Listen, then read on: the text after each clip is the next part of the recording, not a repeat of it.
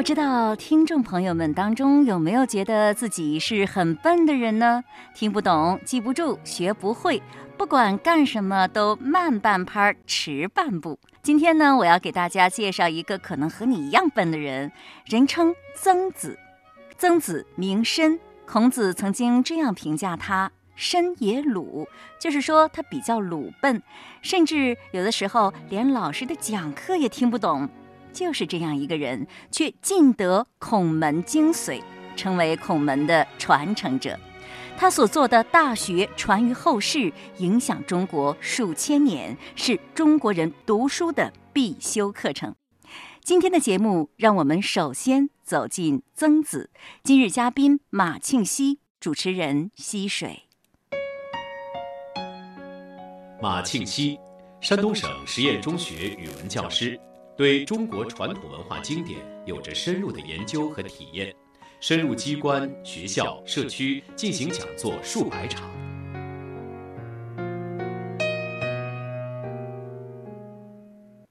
可传说曾子很笨是真的吗？嗯，夫子也这么说过，他很愚鲁，鲁就是有点愚笨。不是说那种特别天资聪颖的那一种，但也不至于说是笨到不开窍。我倒是觉得这种笨可能就是特别相信老师的话，听了就去照着干，这是非常难得的。并不是说别人都学会了，他也学不会，是吧？嗯，不是这样的。曾子应该是孔子学生当中是比较笨的一个吗？一般大家的印象都是这个样子，可是他却深得孔子的神髓，也成了孔子的传承人，成为了一代宗师、大学问家。你觉得他是怎么做到的呢？他就是不折不扣的落实，那就是老实听话，是吗？就是说，夫子这么说了，我也不去质疑，我也不去探讨，我就照着干。想想圣人说的话，他一句不落的照着去干，到最后，他纵然做不到圣人那样，他也是个贤人了。而我们往往觉得，哎，我脑子懂了，在现实中不一定能落实。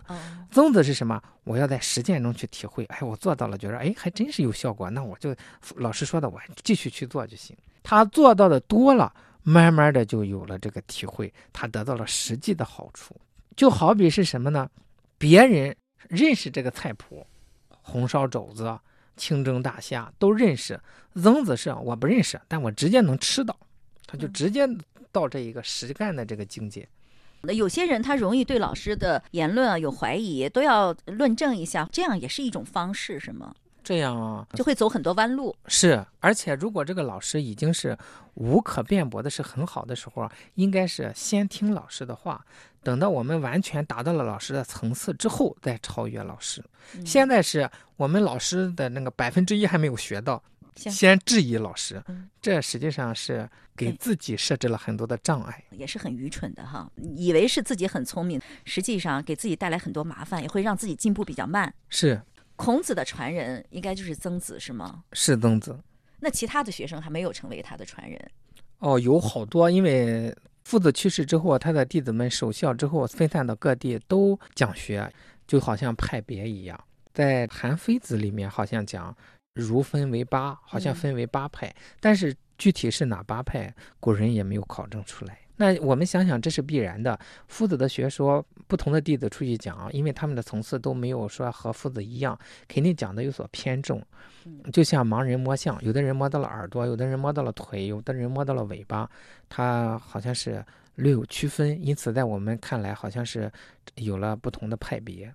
嗯，曾子就是其中比较。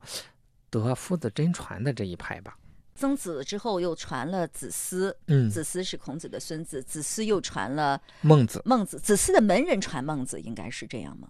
不是，是子思传孟子吗？孟子是学孔子的这个作品，等有不了解的地方，他就直接去向子思请教，应该是他们是同时的。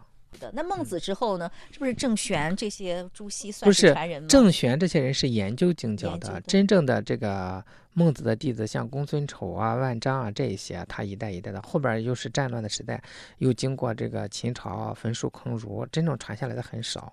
他们有民间有暗暗的口耳相传的这一些。到郑玄这些人是到东汉的时候了，东汉时候就是从西汉开始这个经学系统解读经书的时候，他们这个师承就比较严格。像最早是。济南一位叫福生，九十多岁，他就是经历过秦朝这一些变化之后，他可能从老师那里学下来的学问，慢慢的往下传承。大学传说是曾子做的，这是是肯定的。那《孝经》的作者是曾子吗？还是别人呢？有的说是，有的说不是。没有定论哈。哎，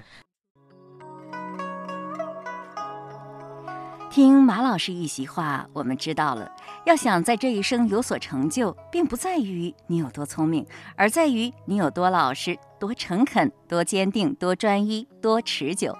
当然，有名师指点是非常重要的。这个“名”呢，是明白的“明”，而不是名人的“名”。真正好的老师会给你指引一条光明大道，只要你愿意沿着老师指引的道路去走，前途一片光明。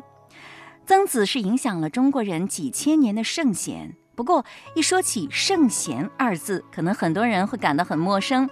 他可能会说呀：“我呀，只对成功人士这样的概念比较熟。什么样的人是圣贤啊？我不知道。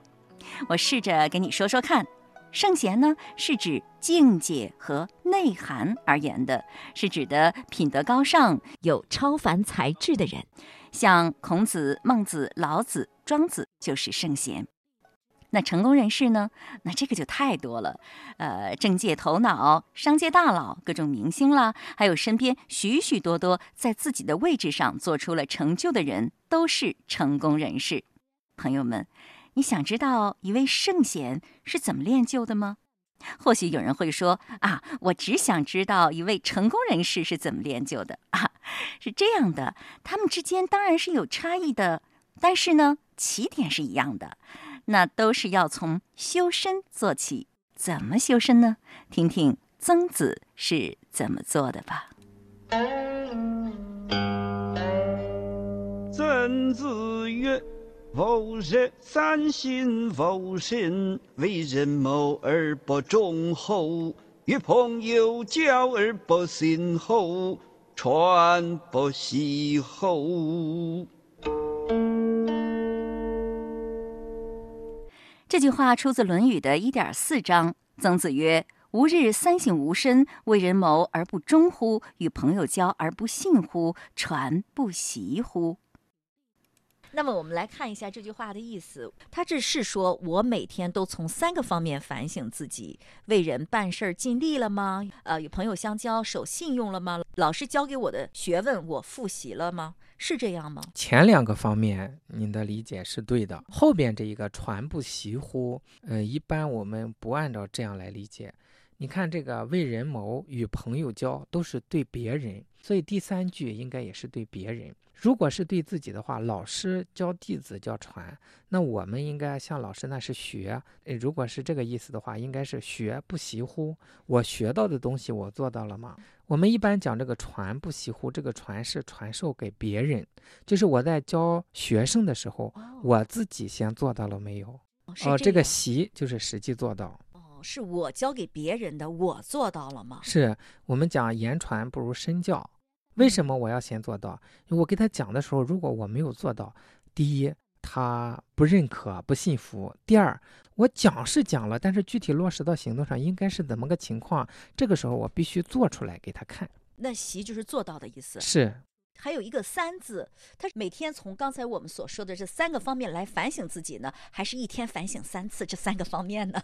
哦，我觉得反省的次数越多越好，当然，所以说是，呃，反省三次，我觉得这个讲法是太死板，应该是哦从这三个方面，正好后面列了三个方面嘛。难道我们反省五次不更好吗？哦，还是从这三个方面，我觉得正好是对应的，这样也哎能讲得通。是为人谋而不忠乎？那就是给人办事儿竭尽全力了。是，竭啊尽全力。啊古人在这个方面很呃重视，呃要么不轻易答应别人，答应了别人要赴汤蹈火，与朋友交而不信乎？就是说话算话，嗯，讲诚信。传不习乎？如果用在我们身上呢？用在我们身上应该怎么反省呢？我们又不教给别人什么？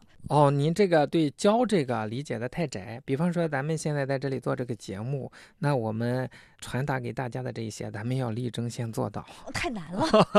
那我们和听众一起做，因为难做到了，我们才显得可贵。如果很轻易就做到了，那就没有必要等着是呃成为圣人贤人了。嗯，那曾子从这三个方面进行自我反省，你平常也经常反省自己吗？我我经常反省，因为老犯错误。这三个是一个刚，曾子肯定是反省的还很多。你像我们刚做完一件事情，我们就要反省一下，刚才这个事情老感觉心里不大安，那是不是哪个环节做的不好？这个节目录完了，回去想想，是不是有些话说的还不到位？啊、就是下一次争取做得更好。嗯，就实时的反省，因为时时有错误。你像呃，曾子他反省是有依据的，因为曾子是孔子的学生，他反省的依据呢就是孔子的教导。那我们反省要不要也是要有个准绳啊？有啊，四书五经这一些，那如果没有这些做准绳的话，是不是就容易陷入胡思乱想呢？那绝对的，没有准绳肯定乱。所以说，反省、判断事情都要有一个标准，这个标准不能自以为是。我个人认为是什么，而是有一个亘古不变的道德标准在这里，有一个公共的道德标准。公认的道德标准。哎，有些人就觉着我随地吐痰没影响谁，这块地又不是我的。你看他这个标准就是错的。那我们有一个公共的道德标准才可以。所以我们还是要不断的好好学习，天天向上，是学习古圣先贤的智慧。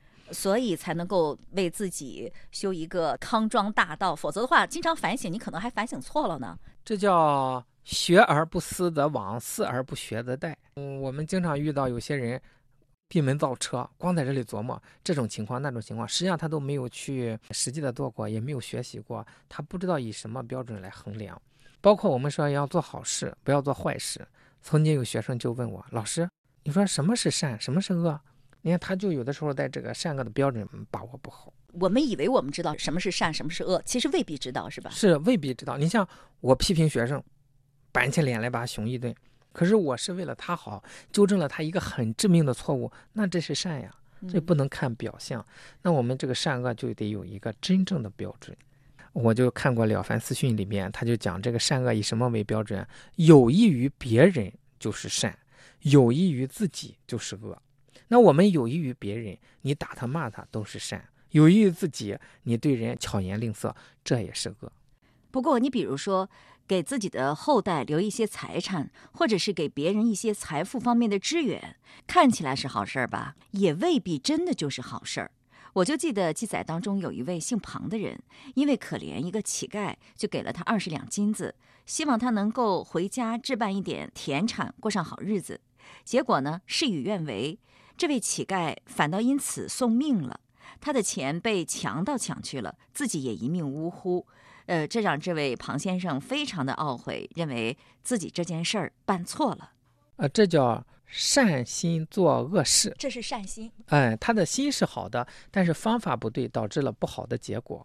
啊，所以有善中恶，有恶中善等等，有很多做好事儿也不容易。啊。做普通的好事还是很容易的。但是给别人点钱，你要给错了，还给别人招来杀身之祸，或者哎是让他不劳而获了，有这种心思了也不好吧？嗯，是不好的。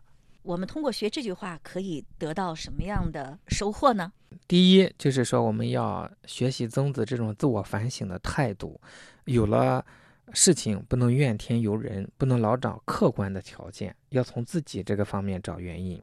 第二一个就是这三个方面，我在单位上做事的时候是不是尽心尽力了？你像范仲淹，他每天就反思，我今天做的工作对不对得起我这份俸禄？如果对不起，我明天我要多做点事情补上。嗯，那我与朋友交往是不是讲诚信了？不，这个传我们可以引申开来，不一定是教学生，我就是传达给别人一句正确的话，那么我有没有先把这一句做到做好？啊，从这些方面我们都可以反思，这都可以照着来例行的，嗯甚至可以推广到好多好多的方面。那这一句话和前一句话以及和后一句话又有什么样的关系呢？啊，嗯、那咱们想，他要知道了什么是仁，什么是不仁，那我们怎样去做？这就是一个日常的修养，日常的反思。啊，怎么样去做到人呢？你不断的反省，可以让你离人越来越近。是，呃，咱一开始说了，这个人是人内心本就具有的一种。那么我们反省，不断的改变错误，可能它显露出来的就越多。慢慢的，等到它全部显露出来的时候，我们就是圣人了。也是一个非常幸福、快乐、生活的很和谐、很美好的人哈。啊是的，曾子三省吾身，走的是一条通向圣贤的路。当你的仁爱之心越来越多的时候，就和圣贤越来越接近了。那仁爱之心怎样才能越来越多呢？那私心杂念越来越少，仁爱之心就会越来越多。仁爱之心，人人本来就有，可惜让各种外来的私心杂念给遮蔽住了。私心多了，烦恼就多了；私心少了，烦恼就少了，爱心就显露出来了，生活就更加美满幸福了。刚才我们还在讨论圣贤和成功人士的区别，不同之处还是很多的。比如说，圣贤之人比较少，成功人士比较多。另外还有，我呢只说其中最重要的一点，那就是圣贤比成功人士的幸福指数高太多太多了。成功人士可能事业做得很成功，但是生活未必是很幸福的。有些貌似光鲜的成功人士，有的还英年早逝了，有的呢抑郁失眠。我听说马云很多时候也很焦虑的，各种压力很大的。所以你选择成圣还是成功呢？建议你选择成圣吧，因为那条路不仅通向快乐，还通向成功。大多数情况是这样的，还没有成圣呢，就先成功了，而且每天过得还挺高兴呢。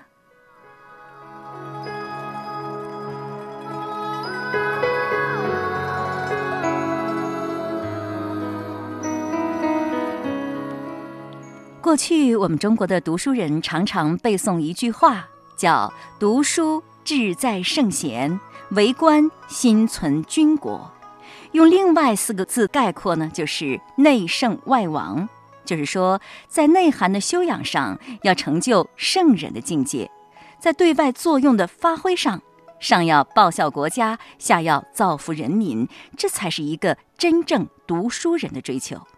在我看来，那些仅仅为了找份工作，为了位子越来越高、票子越来越多而奋力拼搏的人，即使读过很多书、拿了很多学历和学位，也不是一个真正的读书人。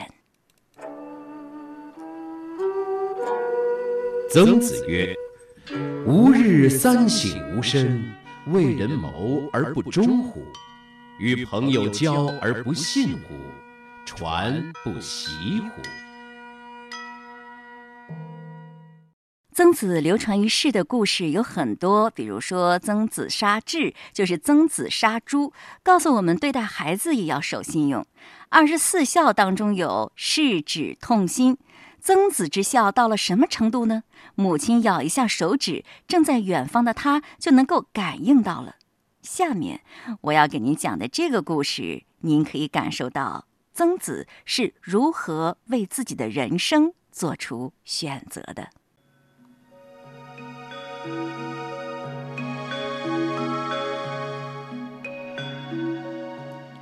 曾子曾经为了养活父母，在莒这个地方当过地方官，但因为与国君政见不合，不久就离之而去了。《韩诗外传》当中说，曾子五十岁的时候，齐国、楚国、晋国先后要聘他做相国。当时相国呢，就是丞相这个位置，在楚国叫令尹，在晋国叫上卿。曾子都不想干，就拒绝了。曾子不肯做官，以耕种为生，自然就很贫寒。刘向的《说苑》当中记载有这样一段故事：有一天，曾子穿着很破旧的衣裳在地里耕种。那曾子穿的衣服有多破呢？《庄子》当中的一段描述非常的形象，说是破棉袍都磨破了，营养不良，而脸显得浮肿。每日劳作而手脚生茧，三天没饭吃也是常事儿。十年也没有置办过新衣服，帽子上的带子一系就断了，长袍一拉就露出了手肘，穿的鞋脚跟儿都着地了。庄子嘛，你是知道的，特别善于讲故事，想象力丰富，夸张一定是有的。这描述恐怕与事实有些出入。不过，曾子那时候确实也挺穷的，鲁国的国君听说了，就派人到他那里去封赠给他一座城镇。来人就说了：“请用这座城镇的收入来修饰一下你的服装吧。”曾子没有接受，反复几次，曾子还是不肯接受。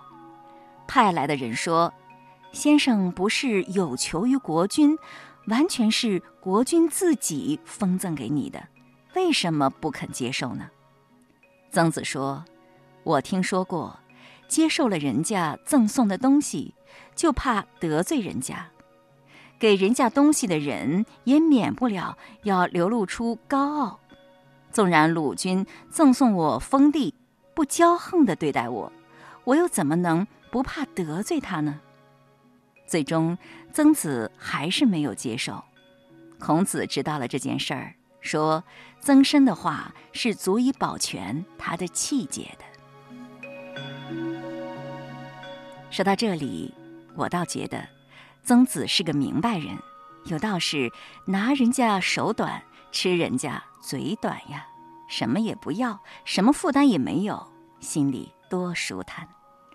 这让我想起了那句话：“事能知足心常泰，人到无求品自高。”你觉得曾子的做法怎么样呢？在我看来，一个人不做违心的事，即使生活贫寒，但因为心里没有挂碍，就不会瞻前顾后、患得患失。这样的心情是多么的轻松，这样的日子又是多么的……自在啊！有道是“为学日增，为道日损”。朋友们，从中你能感受到什么？又能学到什么呢？《中庸》里有这样一句话：“君子依乎中庸，顿事不见之而不悔，唯圣者能之。”意思是说。有德才的君子依照中庸而行事，就算隐居起来，自己的才能不被人了解，也不后悔。而这只有具备圣人的素养才能办到。曾子身处乱世，在那样的时代中，他不愿意苟同于乱世之君，于是避世隐居，以传道授业、著书立说的方式。完成了自己的人生使命，遗泽于后世，被后世尊为宗圣，并配享孔庙。听众朋友，今天的节目就是这样了。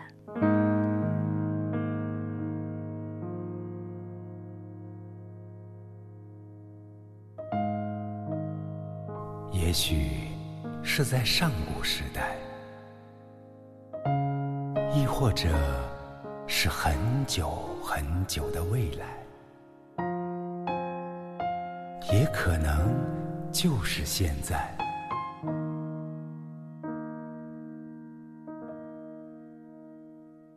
有这样的一些城邦和村落，那里的人们奉行大道，和睦相处。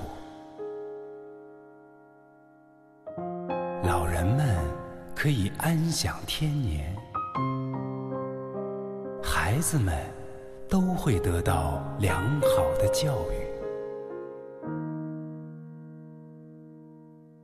就算是身有疾病的人、残障的人、孤独的人，也都能够得到很好的照顾。而不会被遗忘和抛弃。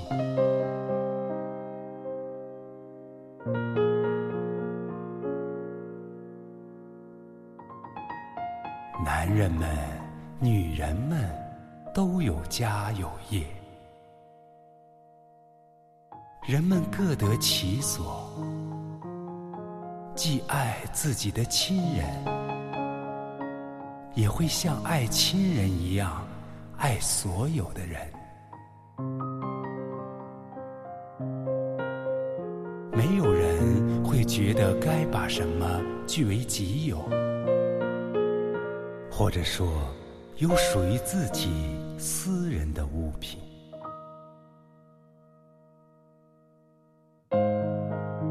只要有需要做的事情，就一定去做。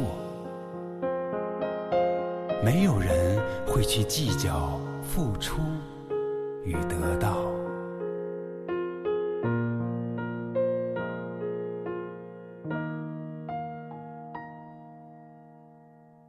那是一个怎样的世界？是一个理想国吗？没有贪婪，没有争斗，而这一切又是那么自自然然，好像这本来就应该是我们生活的世界，和睦、和谐、和平。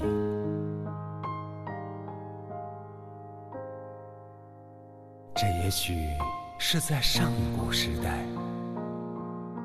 亦或者是很久很久的未来，